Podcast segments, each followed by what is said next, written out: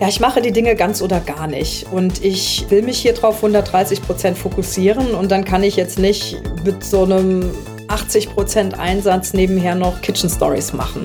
Ich finde, Aufstieg durch Gründung ist ein sehr schöner Slogan, der zu mir passt und auch sehr gut zur SPD passt. Denn das Elternhaus entscheidet nicht oder der akademische Abschluss, sondern die eigene Idee, Vision und Leidenschaft. Hallo und herzlich willkommen zum Gründerszene-Podcast So geht Startup. Der Politikzirkus und Startup-Mentalität, das scheint für viele auf den ersten Blick ein totaler Widerspruch. Mein heutiger Gast, Verena Huberts, ist aber davon überzeugt, dass beide Welten ganz gut zusammenpassen. Verena hat sich als Kandidatin für die SPD für den Bundestagswahlkampf aufstellen lassen und will im Herbst, wenn alles gut läuft, für den Wahlkreis 203 Trier und Region in den Bundestag einziehen. Viele sagen jetzt, warum tut sie sich das an? Schließlich ist sie ja sehr, sehr erfolgreiche Unternehmerin mit ihrer App Kitchen Stories, die mittlerweile mehr als 22 Millionen Downloads hat. Ich habe mit ihr darüber gesprochen, warum sie jetzt diesen Schritt aus der Gründerszene rein in die Politik macht, was sie eigentlich von einer Startup-Partei hält und was sie verändern möchte, falls sie es denn dann tatsächlich im Herbst in den Bundestag schafft. Mein Name ist Hanna Schwer und ich wünsche euch jetzt viel Spaß bei der Folge.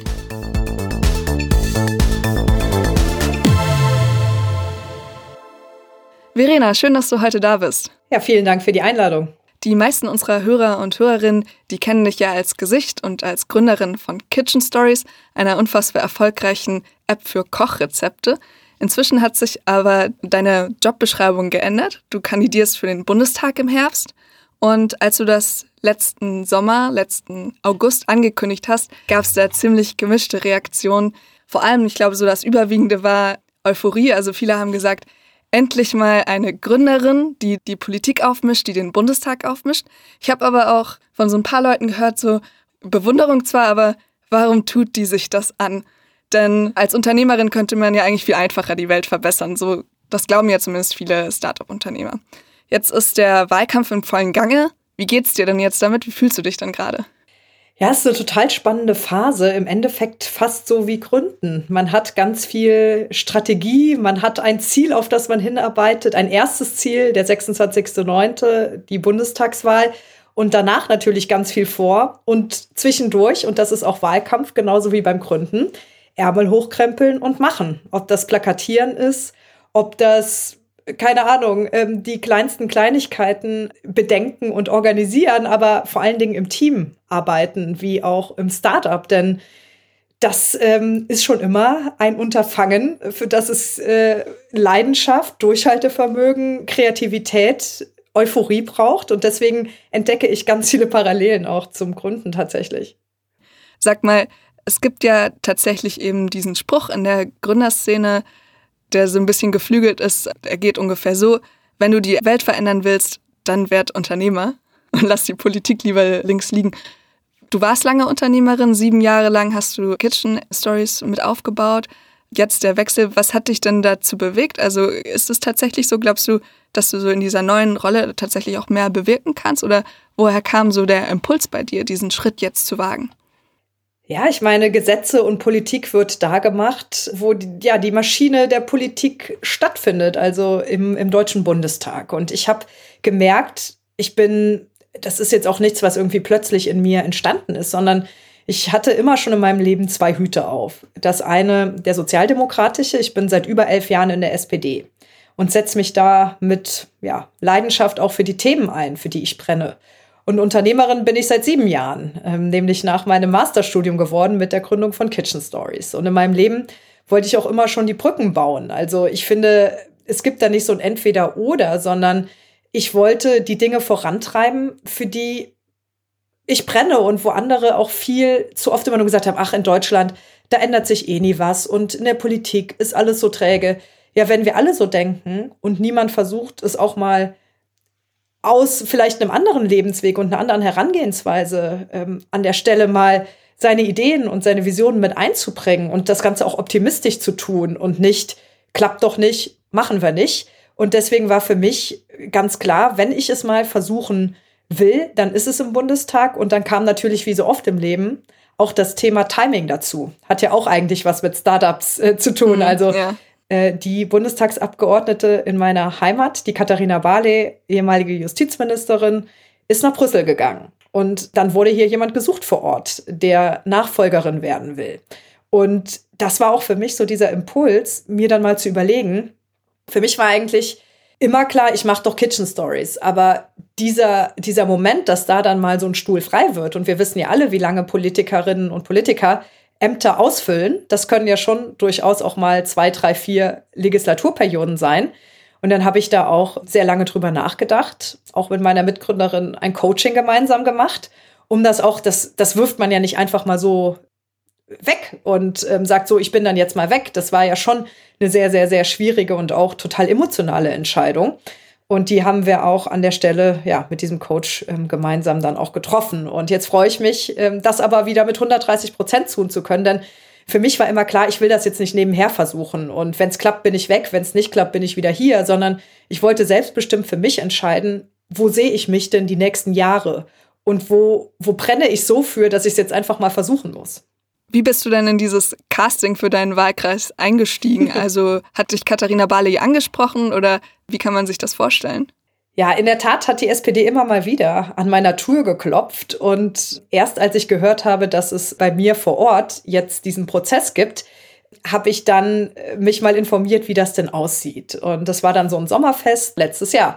Ein Sommerfest, bei dem ich dann auch zwei Landtagsabgeordnete bei mir aus dem Wahlkreis getroffen habe in Berlin. Da gibt es ja Landesvertretungen und habe mich mit denen dann auch ähm, länger unterhalten und erfahren, dass im Endeffekt so ein offenes Verfahren jetzt gestartet wurde. Und das fand ich auch total fortschrittlich.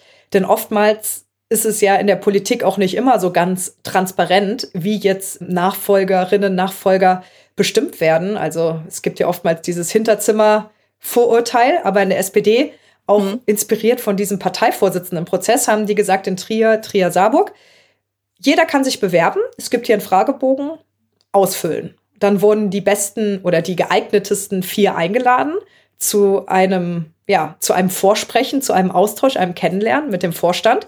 Dann wurden wiederum drei ausgewählt, die da mit allen Mitgliedern diskutieren durften. Und dann wiederum fiel die Wahl auf mich. Also es war schon so ein bisschen ähm, ja, äh, mehrstufiger Bewerbungsprozess. Musstest du auch ein Pitch-Deck einreichen? Nee, nur in Schrift und der Pitch war dann mündlich, ja.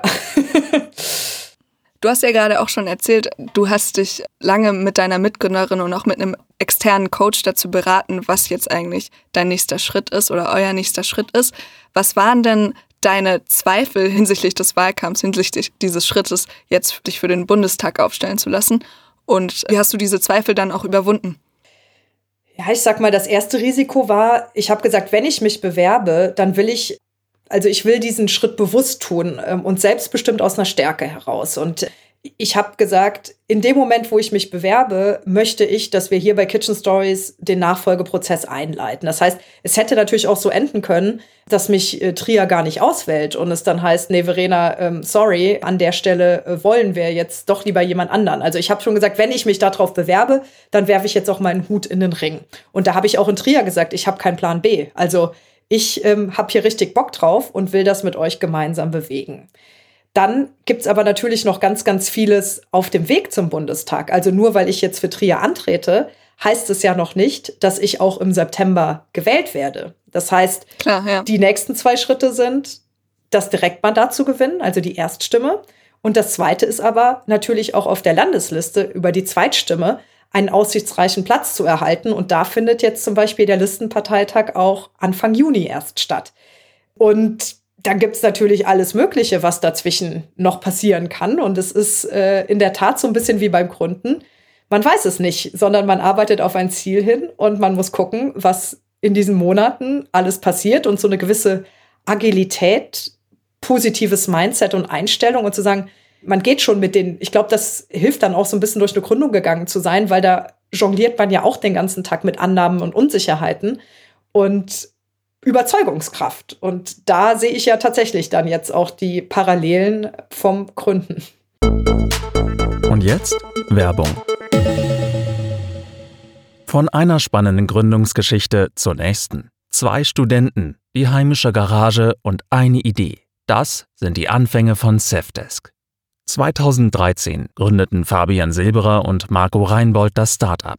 Heute wächst das Unternehmen stetig. Ihr Erfolgsgeheimnis? Safdesk unterstützt bei einem der wichtigsten Prozesse im Business, der Buchhaltung. Mit ihrer cloudbasierten Buchhaltungssoftware sparen sie Kleinunternehmern und Selbstständigen nicht nur Zeit, sondern auch Kosten. Ob Rechnung, Buchhaltung oder Warenwirtschaft, überzeuge dich selbst und teste Safdesk mit dem Code Gründerszene 100 jetzt sechs Monate kostenlos unter www.safdesk.de slash Gründerszene. Einfach Code eingeben und profitieren.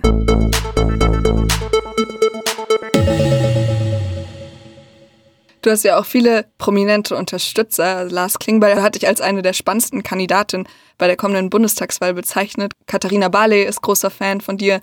Malu Dreyer, habe ich auch schon äh, gesehen, hat sich schon öfter mit dir auch auf Fotos gezeigt, auf Veranstaltungen. Also kurzum, in der SPD hast du ja guten Rückenwind. Jetzt nehmen wir mal an, es klappt im Herbst mit dem Bundestagsmandat in Trier oder über die Liste. Was hast du denn vor? Also was treibt dich an? Was willst du eigentlich erreichen? Das sind so viele Themen, aber mein Herzensthema ist, die Arbeitswelt der Zukunft zu gestalten. Das bedeutet für mich, dass wir auf der einen Seite schaffen müssen, dass die neuen Jobs auch in Deutschland entstehen, dass wir nicht uns darauf ausruhen, dass die Automobilindustrie unser Rückgrat ist und SAP jetzt der letzte Digitalerfolg, sondern wie schaffen wir es denn auch, dass hier mal ein Apple oder Google entsteht. Deswegen ist ja auch eine Idee, für die ich mich stark mache, der Zukunftsfonds 2.0. Denn warum fehlen denn hier die, die neuen großen unternehmerischen Erfolge? Das liegt auch daran, dass uns das Wachstumskapital fehlt. Und das möchte ich schließen, diese Lücke, aber so, dass zum Schluss alle was davon haben. Deswegen ein Staatsfonds nach skandinavischem Vorbild, wo die Rentnerinnen und Rentner, also jeder, der in die Rente einzahlt, zahlt in diesen Staatsfonds ein und schafft die Jobs der Zukunft. Und so verstehe ich eben auch Politik in dem Sinne, dass man Dinge besser macht, aber nicht für die wenigen Privilegierten, sondern für die vielen in unserem Land. Die Pflegekraft, die Bäckerei-Fachverkäuferin, die am Ende des Monats kein Geld mehr hat, um irgendwie was ähm, auf Seite zu legen. Das ist mal Schritt eins. Also, dass wir auch investieren, damit diese ganzen neuen Technologien von Wasserstoff und Co. auch wirklich den Ausdauer haben, hier auch groß werden zu können. Also willst du dich auch als Startup-Beauftragte der SPD, sage ich jetzt mal so, positionieren? Habe ich das richtig gehört? Ich finde, Aufstieg durch Gründung ist ein sehr schöner Slogan, der zu mir passt und auch sehr gut zur SPD passt. Denn das Elternhaus entscheidet nicht oder der akademische Abschluss, sondern die eigene Idee, Vision und Leidenschaft. Und wir sind Arbeiterinnenpartei und die Arbeitswelt der Zukunft wandelt sich. Wir haben da nicht mehr klassisch Arbeitgeber, Arbeitnehmer, es gibt auch vieles Solo, Selbstständige und Co. Und da auch voranzuschreiten und zu sagen, neue Wege, neue Formen, neue Jobs erfordern auch neue Antworten. Das ist natürlich äh, ein Thema, wo ich auch sehr stark aus meiner eigenen Erfahrung als Arbeitgeberin von 60 Mitarbeiterinnen und Mitarbeitern draus ziehen kann und meine Erfahrung auch einbringen will und definitiv, ja. Ich habe nämlich auf deiner Webseite auch gesehen, da sprichst du sehr viele Themen an. Da fällt zum Beispiel so die Formulierung Wein und, und WLAN für deine Heimatregion, die ja auch eine Weinregion ist. Allerdings das Wort Startup fällt nur einmal und die SPD ist ja jetzt bisher auch noch nicht so wirklich als großes äh, Startup-Partei in Erscheinung getreten. Ist damit nicht so viel zu holen mit dem Begriff oder wie kommt es, dass das bei dir gar nicht so viel stattfindet? Ja, mit dem Begriff Wein und WLAN sprichst du sehr gut an. Ich will natürlich in die Zukunft blicken, aber es geht natürlich auch um das Jetzt und was da eigentlich alles in Schieflage geraten ist. Deswegen, wenn ich jetzt hier durch meinen Wahlkreis laufe, sagen die, sagen 99 Prozent nicht, Verena, unser Problem ist, hier fehlen uns die Startups, sondern die mhm, sagen, klar. all das drumherum ist gerade aus, außer Rand und Band geraten. Also wir haben Deswegen sage ich ja auch auf meiner Webseite, wir haben die Arbeit, aber da will ich einen 360-Grad-Blick drumherum ermöglichen. Wie vereinbare ich denn Familie und Beruf? Wie zahle ich denn auch endlich mal Frauen so gut in den sozialen Berufen, dass sie am Ende nicht in Altersarmut irgendwo laufen? Wie schaffen wir bezahlbaren Wohnraum und auch das Stadt und Land gut miteinander angebunden sind? Und da geht es natürlich auch stark in die Digitalisierung. Also ich, das Thema schwingt bei alle mit ohne dass ich jetzt sage, die Startups retten die Welt. Ich sage, der Bus, der einmal in der Stunde kommt und die Hälfte der Zeit leer durch die Dörfer tingelt, ist nicht mehr aktuell. Man muss doch mal über neue adaptive Fahrpläne nachdenken. Wir haben einen autonomen E-Bus bei uns im Nachbarort. Das ist doch die Zukunft. Und wie, wie sieht denn so eine Smart City aus, in der wir auch anders arbeiten, anders wohnen und uns anders bewegen?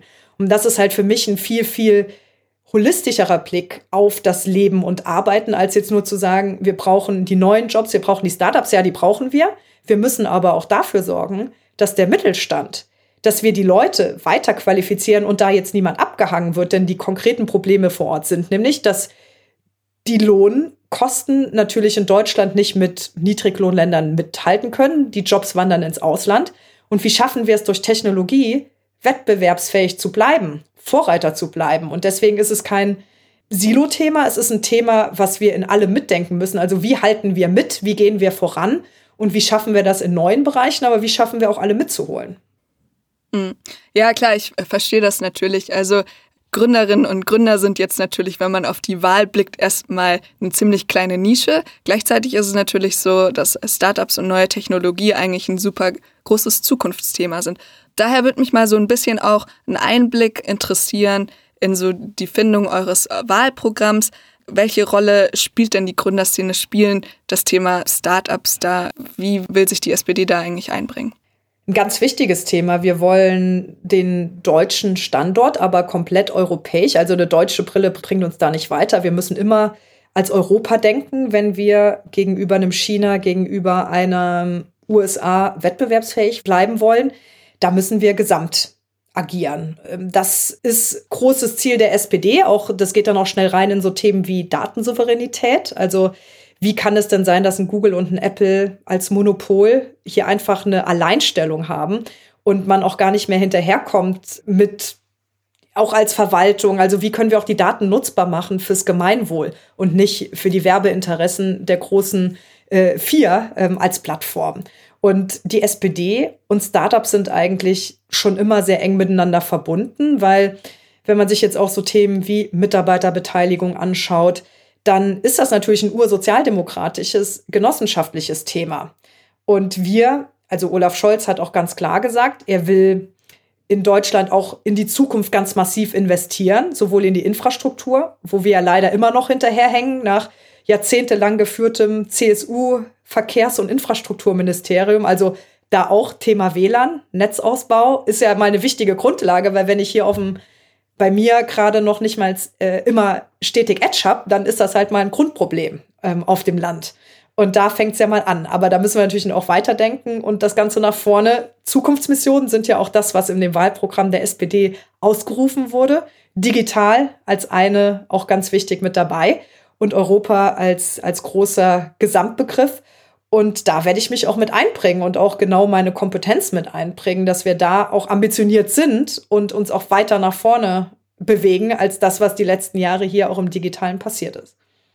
Aber gerade so das Thema ESOP-Reform, also die Reform der Mitarbeiterkapitalbeteiligung in Deutschland, wie man Mitarbeiter am Unternehmenserfolg quasi teilhaben lassen kann. Das hat ja jetzt in den letzten Wochen und Monaten echt gezeigt, dass da doch ein großer Graben läuft zwischen ähm, Gründerszene auf der einen Seite und die Politik in Berlin auf der anderen Seite. Äh, da gab es ja auch echt ein paar böse Worte auf Twitter, gerade von Christian Miele, der da sehr gegen Olaf Scholz geschossen hat. Das hatte so nach so dieser Phase der Corona-Pandemie, wo die Bundesregierung ja mit den Hilfen sehr viel für Startups auch getan hat, hatte irgendwie bei mir so den Eindruck hinterlassen, hm, jetzt ist ähm, die Stimmung so ein bisschen wieder im Keller. Wie würdest du dann diesen Beziehungsstatus im Moment bewerten zwischen Gründerszene und Berliner Politikbetrieb? Ja, wie so oft im Leben ist es dann gar nicht so einfach, wie es oftmals scheint. Ich äh, war auch stark in diesen Prozess mit involviert, bin ja auch im Startup-Verband aktiv, bin in der SPD, habe da auch die Brücken gebaut in vielen Gesprächen im Hintergrund und man muss es, glaube ich, mal so ein bisschen ähm, neutral betrachten. Ähm, der Gesetzesentwurf hat einige sehr gute Besserungen dabei im Vergleich zu vorher, also dass nicht direkt eine Besteuerung mit Zuteilung der Anteile stattfindet, wie das jetzt ähm, aktuell ähm, wäre und deswegen diese virtuelle Krücke immer genommen wird. Aber auf den letzten Metern hat tatsächlich diese ein, zwei Stellschrauben, die noch nötig gewesen wären, dass der Gesetzesentwurf jetzt wirklich eine Kassenschlager wird. Ähm, da bin ich auch ähm, anderer Auffassung. Da hätte ich mir auch noch mal mehr, ähm, mehr gewünscht. Jetzt ist vereinbart, dass man sich das in zwei Jahren noch mal anschaut. Es ist jetzt ein Schritt in die richtige Richtung, aber leider noch nicht der Ball im Tor. Und ich glaube, Politik ist irgendwie auch ein Prozess. Man würde sich total wünschen, dass das viel schneller genauso kommt, wie man sich das jetzt auch gedacht hat. Ähm, das sind aber dann doch immer noch mal ein paar Bretter zu bohren und ein paar, ja, viele Bedenken auch, die da ausgehebelt werden müssen. Und deswegen ist es für mich nur noch mehr Ansporn, jetzt auch an den Themen dann nicht von der Seitenlinie, sondern auf dem Spielfeld mitzuwerkeln und da auch die Bedenken an der Stelle zu nehmen und dafür auch noch mal die ganz praktische Erfahrung einzubringen, wie das denn ist als Gründerin, wenn man Mitarbeiterinnen und Mitarbeitern da so einen Anteil zuteilen will und dass es total unpraktisch ist, jedes Mal zum Notar zu laufen für so einen echten Anteil. Und das sind halt alles, ja, sehr viele Feinheiten und Details, die aber wichtig sind, damit es nachher auch ein Erfolg ist für diejenigen, die es anwenden sollen. Und da geht es ja nicht um Leute reicher zu machen, die Gründer und Gründerinnen sind, sondern um die Mitarbeiterinnen und Mitarbeiter. Und das sollte eigentlich im Interesse aller sein. Ich finde deine, dein Werdegang, deine Entscheidung, jetzt für den Bundestag zu kandidieren, unter anderem halt auch deswegen interessant, weil so mein Eindruck ist, vor ein paar Jahren hätte es sowas noch gar nicht gegeben, wie jetzt dieser Sturm gegen die ESOP-Reform, weil sich die meisten Gründer eigentlich und Gründerinnen gar nicht so sehr für Politik interessiert hat, sondern die Devise war eigentlich, der Staat oder die Politik, die braucht uns viel mehr, als wir die brauchen. Wir schaffen es auch ohne, wir können auch bootstrappen ohne staatliche Unterstützung wir krempeln die Arme hoch. Was meinst du denn, ähm, wie hat sich so diese Beziehung in den letzten Jahren auch verändert und die Einstellung? Also mein Eindruck ist, dass Gründer und Gründerinnen wesentlich politischer geworden sind. Teilst du den auch? Und wenn ja, was sind da so die Hintergründe, die du siehst? Definitiv. Also ich glaube, das ist aber auch ein mit dem Wachsen der Szene und dem Gründungsstandort sind natürlich auch die Herausforderungen und die Teilnehmerinnen und Teilnehmer, also die Gründerinnen und Gründer, die VCs halt einfach auch viel mehr geworden. Also ich erinnere mich dran, als ich 2013 Kitchen Stories gegründet habe. Ja, da gab es die Zalandos gerade in den ersten Anfangsjahren, da gab es die ersten Gründer, Gründerinnen in Berlin, aber da gab es gar nicht diese Vielzahl an Startups, die jetzt auf dem Markt sind und auch wenn man sich jetzt auch mal die, die Finanzseite anguckt, wie viel Seed Money eigentlich gerade investiert wird. Also ähm, es ist ja fast schon zu viel Geld im Markt in den Anfangsphasen. Und aber nach so fünf, sechs Jahren, da werden natürlich viele Themen relevant wie Later Stage Funding Gap. Da werden natürlich die Dinge relevant wie Börsengänge, die ersten Unicorns mit einem Get Your Guide und Co. Ich meine, dass das jetzt bei Gorillas innerhalb von einem Jahr klappt, ist ja jetzt auch wieder eine völlig andere Dimension und eine völlig andere Schnelligkeit. Also, ähm, mein Take ist, die Welt wird natürlich auch politischer an sich, also dass wir uns über das Klima Gedanken machen, dass wir uns über Marktmacht wie Facebook und Google Gedanken machen, weil das eben auch externe Faktoren sind. Aber auf der anderen Seite eben auch viel mehr Gründerinnen und Gründer einfach da sind, die im Zeitverlauf auch im internationalen Wettbewerb einfach ihre Nachteile kennenlernen. Bei ESOP ASAP sieht man ja auch, wo wir gerankt sind auf dieser Tabelle, nämlich ganz weit unten. Und wo man einfach sagt, hey, da gibt's Handlungsbedarf. Und ich glaube, in den ersten Wild Wild West Jahren war man erstmal froh, dass man die ersten paar Startups auf, auf dem Parkett hatte. Und da war noch nicht so die Frage, wo hackt's denn jetzt sonst noch? Vergangenen Sommer gab es ja auch mal so die Diskussion unter einigen Gründerinnen und Gründern und Investoren und Investorinnen, hey, lass uns doch mal vielleicht eine Start-up-Partei gründen. Das war so ein bisschen, ich glaube, da gab es auch mal eine Clubhouse-Diskussion, bei der du auch dabei warst. Wie hast du diese Debatte so verfolgt und woher kommt das jetzt? Also ich glaube, Gründerinnen und Gründer verfolgen oftmals den Weg, Dinge zu ändern, indem man einfach was neu macht. Das ist, glaube ich, so im Temperament und im Naturell. Ich finde, bei politischen Parteien ist es nicht der falsche Weg, aber nicht mein Weg. Denn man sieht ja auch, wenn jetzt alles gesplittert wird, also allein schon über die 5%-Hürde in Deutschland äh, zu kommen, ist ja mal ein riesiges Unterfangen. Ich finde, wir müssen es aber auch hinbekommen, dass Volksparteien wie eine SPD als älteste, mitgliederstärkste Partei, dass da jetzt nicht so ein wie man immer so schön sagt im Englischen, Talent Train. Also, dass jetzt nicht jeder weggeht und sagt, ich baue jetzt irgendwo auf einer grünen Wiese was Neues, sondern eben sagt, hey, die SPD ist zu Recht so eine großartige Partei mit vielen engagierten, über 400.000 Mitgliedern.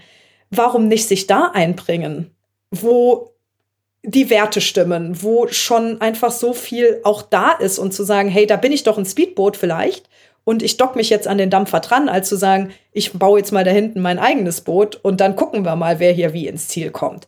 Und deswegen bin ich ein äh, sehr großer Befürworter, in Parteien sich zu engagieren, will aber jetzt auch niemanden demotivieren, der sich bei Volt, Demokratie in Bewegung etc. pp einsetzt. Denn jeder, der eine demokratische Ansicht und demokratischen Diskurs oder auch freie Bewerberinnen und Bewerber hilft uns, denn was wir alle nicht wollen, sind die rechten Ränder und damit ähm, ist jedes Angebot herzlich willkommen.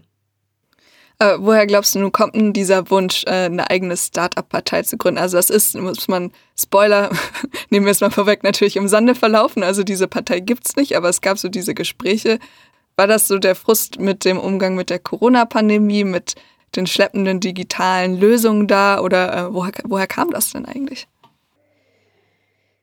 Ich glaube, dass die Corona-Pandemie spätestens gezeigt hat, wie bürokratisch und unpragmatisch vieles in diesem Land vorangeht. Und man wünscht sich natürlich ganz einfach eine Partei oder einen Weg, den man total selbst gestalten und beschreiten kann. Wir haben aber gesehen, wie schwer das auch ist bei Parteien wie den Piraten mit ihrer Liquid Democracy. Jeder kann im Internet alles abstimmen und äh, mitmachen und es gibt keine Ochsentour und Co.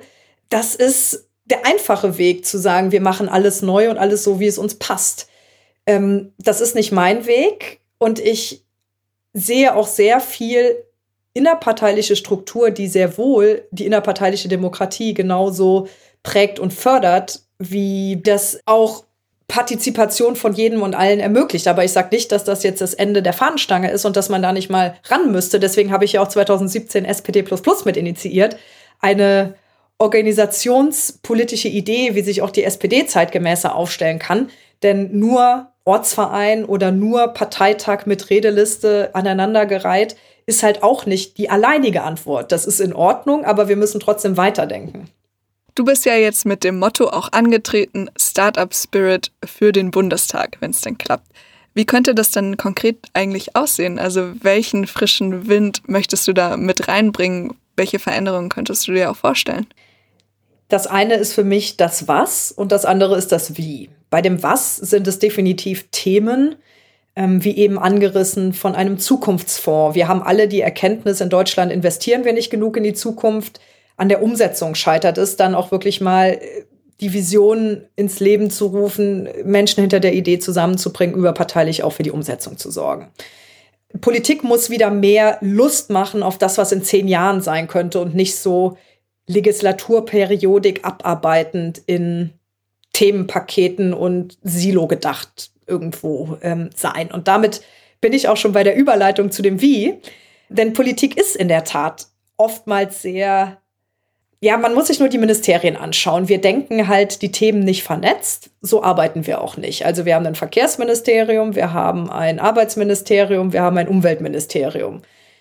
Das aber die Art und Weise, wie der Bus äh, jetzt demnächst fährt und ich zur Arbeit komme und wir vielleicht auch Arbeit flexibilisieren, auch vielleicht was mit dem Begriff New Work zu tun hat, so wird halt sehr wenig gearbeitet. Und so geht das halt auch runter ins Parlament, dass man halt die Ausschüsse hat, man hat die Arbeitsgruppen und jeder macht so seins. Und das mal ein bisschen aufzubrechen an manchen Ebenen und zu sagen, wir arbeiten jetzt mal projektübergreifend an einem Thema aus den unterschiedlichen Häusern dann auch zusammen, dass man auch in der Arbeitsweise ähm, sich vielleicht das eine oder andere von Startups abschaut. Also was ist denn jetzt unser Projektziel? Wer ist dafür verantwortlich? Ähm, was ist denn mal so ein Zwischenstand? Wie viel haben wir da investiert? Also in der Politik wird ja auch relativ wenig visualisiert für die Bürgerinnen und Bürger, dass man sagt, gut, wir haben jetzt zwar neun Milliarden in Lufthansa gesteckt, aber was ist denn dieser Anteil mal wert?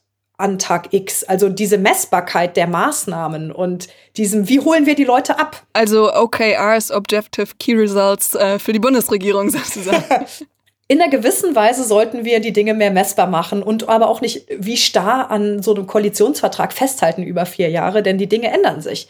Und da haben wir auch gut reagiert mit dem Konjunkturpaket auf die Corona-Krise. Aber ja, nach der Krise können wir nicht so weitermachen wie vorher. Wir müssen da schon ähm, auch anders die Leute abholen. Und ich glaube, Politik darf nicht so ein Ding sein, was in der Berliner Blase stattfindet, sondern deswegen ist auch mein Ansatz, auf dem Weg dahin mitzunehmen, also den Prozess dahinter zu erklären. Ich habe ja zum Beispiel ein Wochentagebuch auf Instagram, auf Facebook und das Ganze partizipativer, transparenter und irgendwie mehr auf Augenhöhe auch zu gestalten. Kannst du uns da mal einen Einblick geben in dein Wochentagebuch? Ich habe das auch vorhin äh, ausgecheckt, übrigens auf Instagram. Auf Verenas Instagram-Account findet ihr, liebe Hörerinnen, liebe Hörer, Verenas Woche. Das sind immer so drei Minuten äh, jeden Freitag. Aber ähm, jetzt mal hier im Podcast, kannst du uns einen Einblick geben, wie sieht denn dein Wahlkampfmodus, dein Alltag im Moment aus, so ganz konkret? Wie kann man sich das vorstellen? Wir starten jeden Morgen mit einem Stand-up. Also ich habe mir auch äh, Dinge aus dem Start-up-Leben natürlich mitgebracht, die gut funktioniert haben. Wir sind da ein äh, vierköpfiges Team jeden Morgen und zwar auch ganz interessant. Mein Wahlkampfleiter, dann habe ich einen Juso eingestellt, äh, der zwischen Abi und Studium mitwerkelt und meine Mutter, die Rentnerin ist. Das heißt, die macht auch ganz fleißig mit und ich. Und wir haben da tatsächlich ein Google Sheet und da wird jetzt auch nicht viel Zeit verplempert. Da wird eingetragen, ähm, wie bei Kitchen Stories auch was ist heute wichtig, wo gibt es Impediments, also wo hakt's und wo brauche ich Feedback.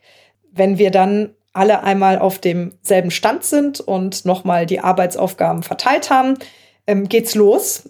Für mich sieht es so aus, dass ich vormittags vornehmlich organisatorisches, Telefonate und Co. mache und dann mittags unterwegs bin. Ähm, bedeutet, ab Anfang Juni bin ich jeden Tag unterwegs Tür zu Tür. Also ich bin dann tatsächlich in den Dörfern, verteile Flyer, lerne die Leute kennen, komme in den Austausch. Und am Wochenende genauso. Da immer wenn die Leute unterwegs sind, bin ich unterwegs. Und abends sind dann halt viele Parteiveranstaltungen, Podiumsdiskussionen etc. Das ist jetzt mal so ein Grobabriss. Wir arbeiten auch in zweiwöchigen Sprints, ähm, um uns auch nochmal äh, Themen zu setzen und die Wahlkampfplanung, die jetzt natürlich bis in den September geht, etwas runterbrechbar zu machen. Und da agieren wir auch wiederum agil. Also wenn was anderes reinkommt, rauskommt, wird auch nochmal ausgetauscht. Und da sind jetzt so schon ein paar andere Herangehensweisen. Und neben diesem Kernteam, also im Endeffekt den, die hier verhaftet sind und äh, mehr oder weniger äh, Vollzeit mitarbeiten, ist äh, dann auch noch ein Wahlkampfteam aus Ehrenamtlern dabei und noch ein erweitertes Team. Also das geht nur gemeinsam. Und die Leute, die Genossinnen und Genossen haben, die Kontakte vor Ort, die organisieren die Veranstaltungen und da kommt so viel Tolles bei rum, äh, dass es äh, wirklich Spaß macht, ähm, da die vielen Ideen auch rückgekoppelt zu bekommen. Hilft dir denn deine Digitalexpertise im Wahlkampf eigentlich überhaupt irgendwas? Weil das, von dem du gerade erzählt hast, ist ja wirklich so ganz klassisches, ja, von Tür zu Tür gehen, ne? Also ein ganz klassischer analoger Wahlkampf, wo man die Leute wirklich vor Ort auch in Person auf lokaler Ebene eben überzeugen muss. Das ist jetzt ein Teil des Wahlkampfes. Natürlich gibt es auch ganz, ganz viele digitale ähm, Aktivitäten. Also natürlich, dass ich ganz ähm, einfach auch meine eigenen Kanäle bespielen kann. Das ist, äh, wie eben angesprochen, Verenas Woche, jeden Freitag äh, der Rückblick und der Ausblick.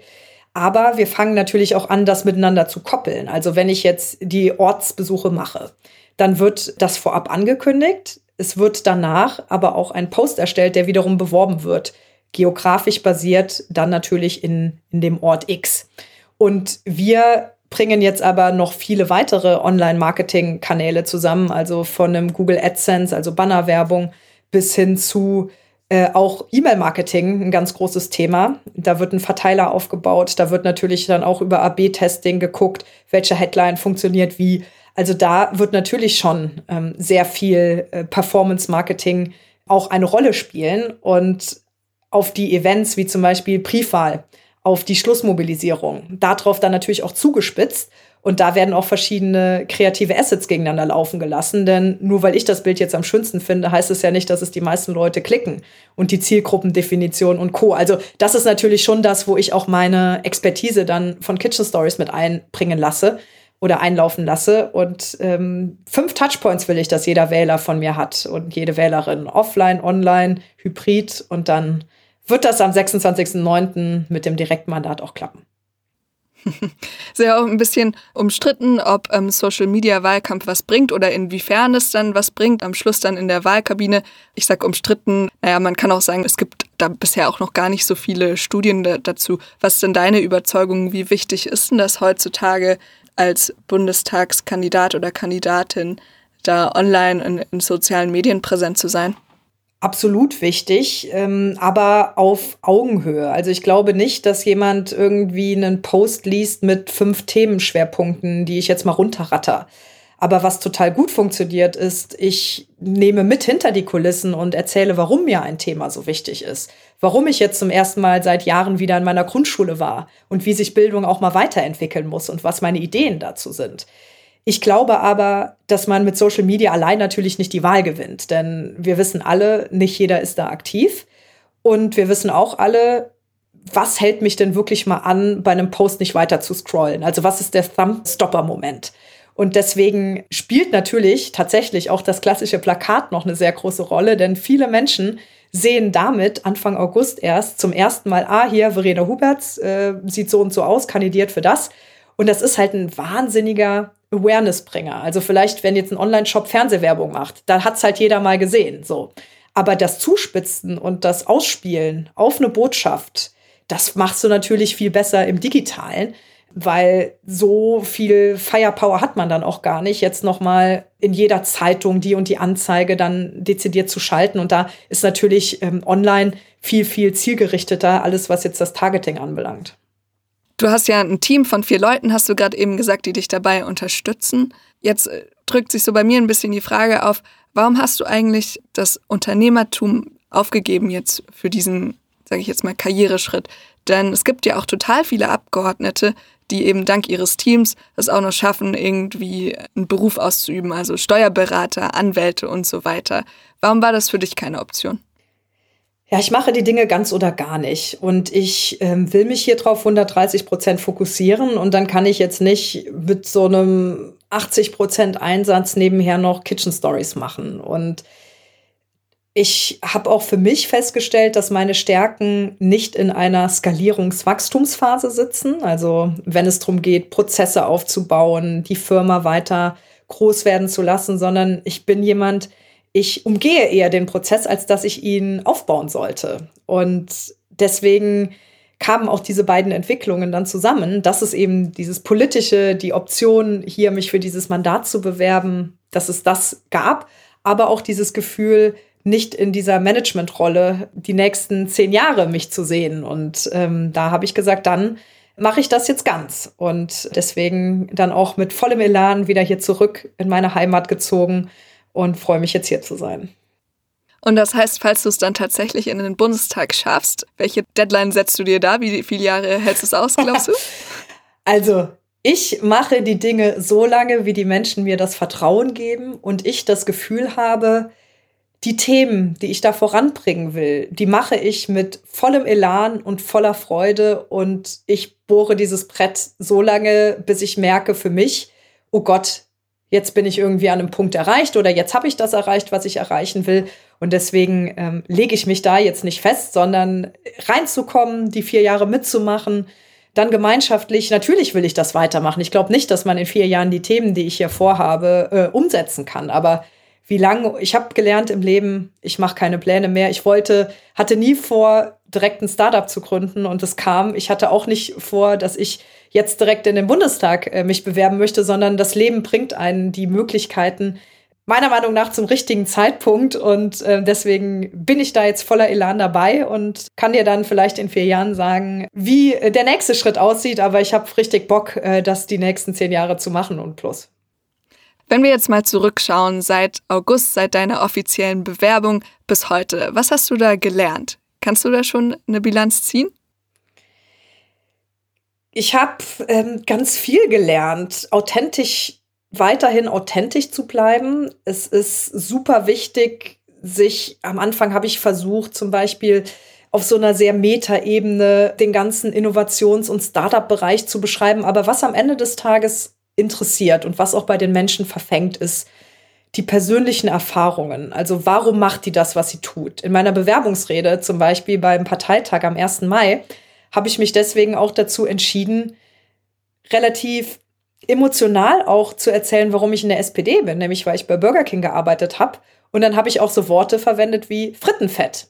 Hätte ich am Anfang gar nicht für so eine Rede passend empfunden, weil ich gedacht hätte, pff, also ist das nicht irgendwie so ein bisschen, ist das nicht irgendwie so ein bisschen zu plakativ, aber wenn man sich Dinge vorstellen will und wenn man Emotionen auch ähm, vermitteln will, und das ist ja das, was auch hängen bleibt, dann muss man auch tatsächlich beschreiben, wie es damals war, zu arbeiten, nachts um ein, während andere Leute feiern waren. Und bei mir roch die jugendliche Freiheit nach Frittenfett.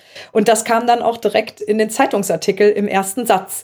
Und dieses bleib authentisch, bleib ehrlich und erzähle auch, also man ist auch nur Mensch und das bin ich auch, aber dass man sich auch weiterhin, egal wo man ist, mit wem man spricht, das auch auf die Fahne schreibt, ähm, nicht irgendwie zu verfachworteln und zu verklausulieren, sondern die Menschen wollen mich kennenlernen und sie wollen verstehen, warum ich das tue. Und da ist das für mich schon eine ganz spannende Erkenntnis gewesen. Und da hatte ich nämlich auch ein paar interessante, zum Beispiel der Julius von der La ist auch ein politischer Coach und mit dem habe ich dann auch so Trainings gehabt und da haben wir zum Beispiel auch meine Reden noch mal so viel weiter also runtergebrochen auf, auf das, was es tatsächlich ankommt und das habe ich jetzt schon ähm, die letzten Monate stark gelernt und dann, dass es auch nur gemeinsam geht und im Team, also die, die Genossinnen und Genossen, also in der Partei gut abzuholen, die zu mobilisieren, denen Möglichkeiten zu geben, direkt loszulaufen dass das halt auch der Hebel ist und dass man das halt nicht äh, aus seinem Büro oder aus seinem was auch immer Turm äh, baut, sondern dass es halt wirklich gemeinsam geht und da auch viele Ideen auch wirklich einfach zurückkommen.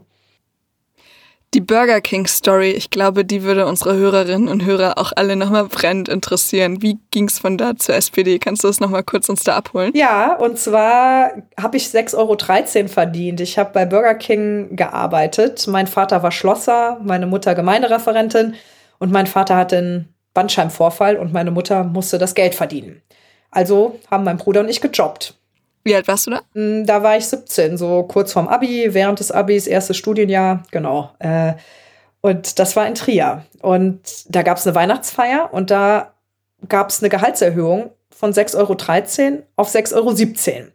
Und ich dachte, ja, von den 4 Cent mache ich halt keine Sprünge. Aber mein Kollege Oleg neben mir an der Kasse, der musste davon seine studentische Frau und die Tochter ernähren. Und die SPD hat sich im Jahr 2009, war Wahlkampf, Bundestagswahlkampf, da war der Frank-Walter Steinmeier unser Kanzlerkandidat. Und der hat eine Rede gehalten und die habe ich mir angehört als junge Studentin vor der Porta Nigra in Trier. Und der hat gesagt, hey, Deutschland hat als fast einziges Land keinen Mindestlohn in Europa. Und ich habe gedacht, ja, kriege ich ja auch nicht. Und ähm, den wollen wir aber als SPD. Und dann hat aber Merkel-Westerwelle haben gewonnen. Und die haben sich erstmal um Möwenpick-Hoteliersteuererleichterungen gekümmert. Und aus der Frustration über das Nicht-Vorankommen beim Mindestlohn bin ich dann in die SPD eingetreten. Und ich habe dann in meiner Rede erzählt, dass sich gute und harte Arbeit auch lohnen muss, dass es halt, ähm, ja, im Frittenfett äh, nachts um ein äh, irgendwie an der Kasse halt wirklich nicht sein kann, dass man da irgendwie nicht mit um die Runden kommt. Und das ist sehr hängen geblieben. Ja, das kann ich mir vorstellen. Das ist ja auch echt eine ziemlich krasse Geschichte, wenn man mal zurückblickt. Früher bei Burger King, dann später Geschäftsführerin von einem Unternehmen von einer App, die ja heute mehr als 22 Millionen äh, Downloads insgesamt hat, Kitchen Stories. Also beachtliche Geschichte und sehr inspirierend auf jeden Fall, Verena. Und ich glaube, dass es vielleicht auch die einen oder anderen gibt, die hier zuhören und sich denken, hm, Politik wäre vielleicht auch was für mich. Was würdest du denn äh, ja, Leuten raten, die sich vielleicht in einer ähnlichen Position ähm, wie du befinden, die in der Startup-Szene unterwegs sind, die Gründerinnen, Gründer, Mitarbeiter sind und die dieses Thema weiter voranbringen wollen? Also welchen Rat gibst du Leuten, die vielleicht auch sich mal politisch engagieren wollen, sei es jetzt ähm, auf kommunaler Ebene, Landtag oder vielleicht sogar eines Tages mal einen Bundestag? Erstmal macht es. Ich glaube, die Welt braucht Menschen, die Bock haben, unsere Demokratie nach vorne zu bringen.